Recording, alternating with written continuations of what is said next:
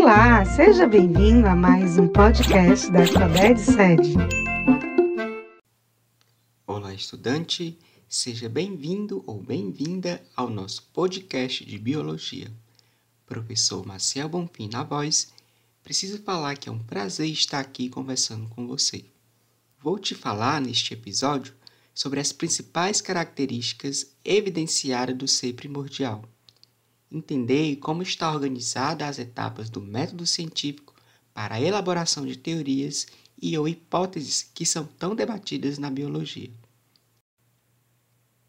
Inicialmente, já tenha em mente que não se sabe o retrato exato de como eram os seres vivos mais antigos, qual a ordem do metabolismo energético do planeta. Você deve imaginar que as coisas ou as estruturas saem de um formato simples e alcançaram formas mais complexas. É preciso compreender que o primeiro ser vivo e que evidências mostram que na origem suas características eram extremamente simples. Acredite que depois de bilhões de anos de evolução é que as formas mais complexas puderam se manifestar. Mas tenho vivenciado durante aulas de biologia alguns questionamentos feitos pelos alunos, como o primeiro ser vivo era procarionte ou eucarionte? Qual o mais simples nestas situações? Os mais simples são seres procariontes, como a bactéria que não tem núcleo, não tem organelas membranosas. Além de procarionte, professor, você deve se perguntar: o ser primordial era unicelular ou pluricelular? Se era simples, o primeiro ser vivo era unicelular, ou seja, apresentando uma única célula. Ele era aeróbico ou anaeróbico, professor? Ora, nós aprendemos na escola que o indivíduo aeróbico usa o oxigênio, o anaeróbico não utiliza o oxigênio. Sabemos que na atmosfera mais primitiva do planeta não existia oxigênio. No caso, o primeiro ser vivo certamente seria anaeróbico. Mas quanto à obtenção de energia, ele era autotrópico ou heterotrópico, professor? Nesse caso, engana-se quem acha que, por ser simples, o primeiro ser vivo seria autotrófico, ou seja, que apresentava a capacidade de produzir seu próprio alimento. Porém, estudos e hipóteses como a de Oparin comprovaram que o primeiro ser vivo seria heterotrófico, anaeróbico, realizando fermentação, que posteriormente, liberando CO2 na atmosfera, surgiram seres autotróficos, realizando fotossíntese. Você deve imaginar quais métodos usados para se chegar nessas teorias ou conclusões. Vou aproveitar e falar agora do método científico.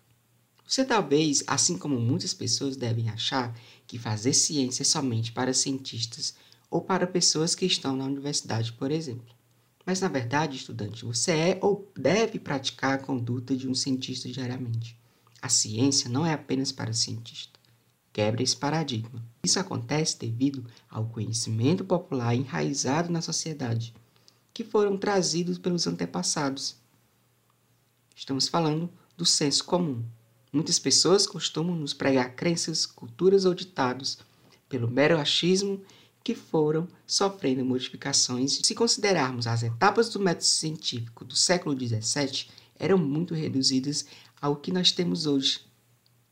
Então veja, no método científico contemporâneo, ele segue um rigor e com algumas etapas. A primeira etapa é a observação de um fato.